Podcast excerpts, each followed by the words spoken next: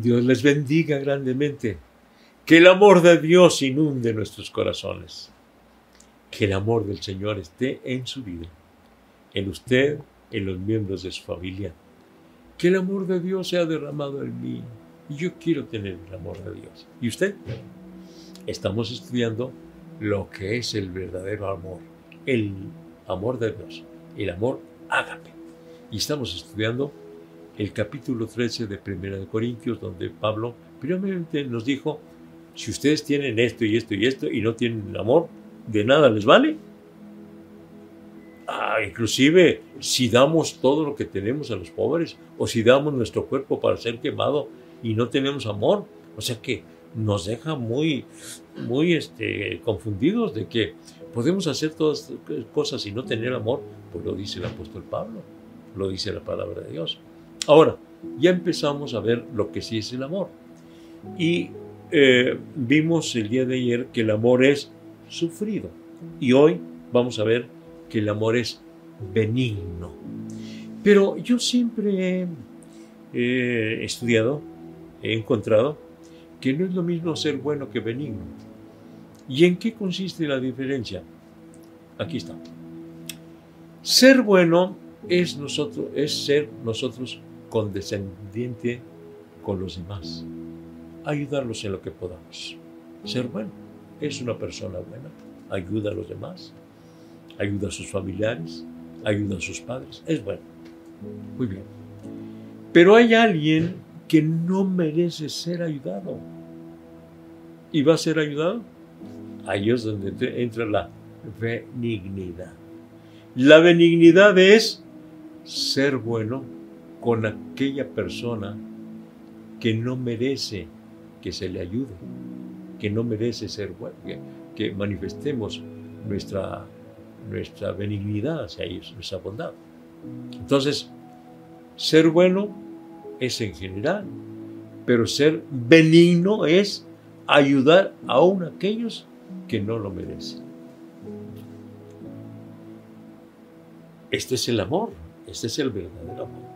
Y quiero decirles que constantemente nos encontramos con estas situaciones de que nos piden ayuda, pero es una persona, es un vagabundo. No trabaja, no tiene ninguna responsabilidad y viene y nos pide que nos ayude, que le ayudemos. Y pues uno piensa, ¿cómo ayudar a, este hombre que, ni trabaja, que es un vagabundo, que no tiene ninguna responsabilidad? Que trabaje para que compre lo que necesita. Pues sí, pero hay cosas que se te presentan. Eh, te platico esto. Que cambian nuestra manera de ver las cosas. Llegó una vez un hombre allí a la iglesia de la Trinidad y se levanta el, pantalón, la, el pantalón, se lo levanta y me enseña la pierna. Y era una llaga, una llaga purulenta, una llaga terrible. Dice, pastor, aquí traigo esta receta, ayúdeme para comprar esta receta. Era un vagabundo un vicioso.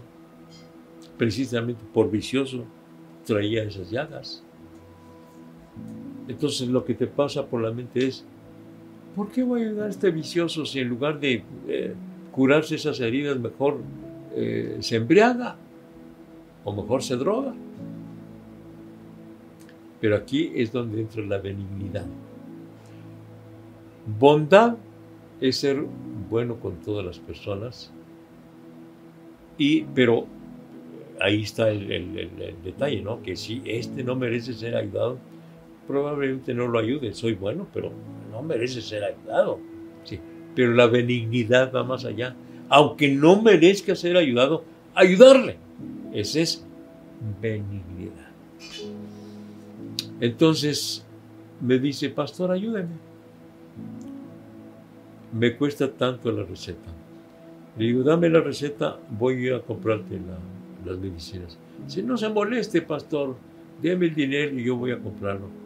Le digo, no, yo quiero molestarme. Yo quiero molestarme. Aquí espérame. Fui a la farmacia, compré las medicinas, las traje y le digo al hermano Magdaleno, tráigame un vaso con agua para que este hombre se empiece a tomar las pastillas. Y abrí el frasco de, las pastillas y luego también eh, abrí el, eh, el, tubo de pomada y le dije, ándale, úntate esta pomada. Le traje con qué desinfectarse, se desinfectó, úntate la pomada. ¿Por qué hice eso? Porque probablemente si yo le daba el dinero no iba a comprar las medicinas. Y yo quería que se curara esas llagas. Entonces por eso hice eso. ¿Lo merecía aquel hombre? Pues no, no lo merecía. Ahora, no quiero y eso era ejemplo de, de benignidad, pero simplemente le estoy platicando lo que me ocurrió y lo que pasó por mi mente y por mi corazón. Este hombre, ¿para qué le voy a ayudar si, si no se ayuda ni a él mismo? Sí, pero la benignidad es ayudar aun cuando no lo merezca. Tenemos alrededor de 17 años dando un desayuno ahí en la iglesia de la Trinidad a, los, a las personas indigentes, a las personas que viven en la calle. ¿Quiénes son? ¿De qué viven? ¿Trabajan o no trabajan? Lo más seguro es que no trabajan, pero todos los domingos ahí están. Eh, los hermanos Vélez han estado fieles trabajando por muchos años y otros hermanos han ayudado. Todos los domingos se les da un desayuno calentito. Y me gustó mucho la cara que puso una vez un hombre. Yo me salí, el domingo se da a las 7, 7 y media de la mañana ese desayuno. Y yo salí un par de cuadras más adelante de ahí del templo y encontré un, hombre que estaba ahí sentado en la banqueta y le digo, caballero, buenos días. Buenos días. Quiero hacerle una invitación. ¿A qué? A desayunar, mire, aquí en el templo La Trinidad. Es un desayuno gratuito para usted. Vaya, en este momento ya están entregándolos a ellos. Le cambió la cara. En primer lugar, porque le dije, caballero, buenos días. Seguramente hace muchos años que no le decían caballero. Pero fue mi bendición invitar a ese hombre para que fuera a un desayuno. En fin, no tengo la benignidad que Dios quiere que tenga, pero precisamente de eso se trata, de pedir, pedir a Dios, Señor, ayúdame a tener el amor tuyo de tal manera que la benignidad se manifieste en mi vida. ¿Qué benignidad? Ayudar aún a aquellos que no lo merecen. Puede ser que alguno de tus hijos no merezca ser ayudado, pero hay que ayudarlo. Puede ser que alguno de tus familiares no merezca ser ayudado, pero hay que ayudarlo. Puede ser que tu vecino no merezca ser ayudado, pero hay que ayudarle. Hay hermanos en la iglesia que no merecen ser ayudados, se han portado muy mal, pero hay que ayudarles. Hay que ayudarles. Que se manifieste la benignidad en nuestras vidas, porque el amor es benigno. Ayuda aún a aquellos que no merecen ser ayudados. Pero más que, más que ayudar, amar.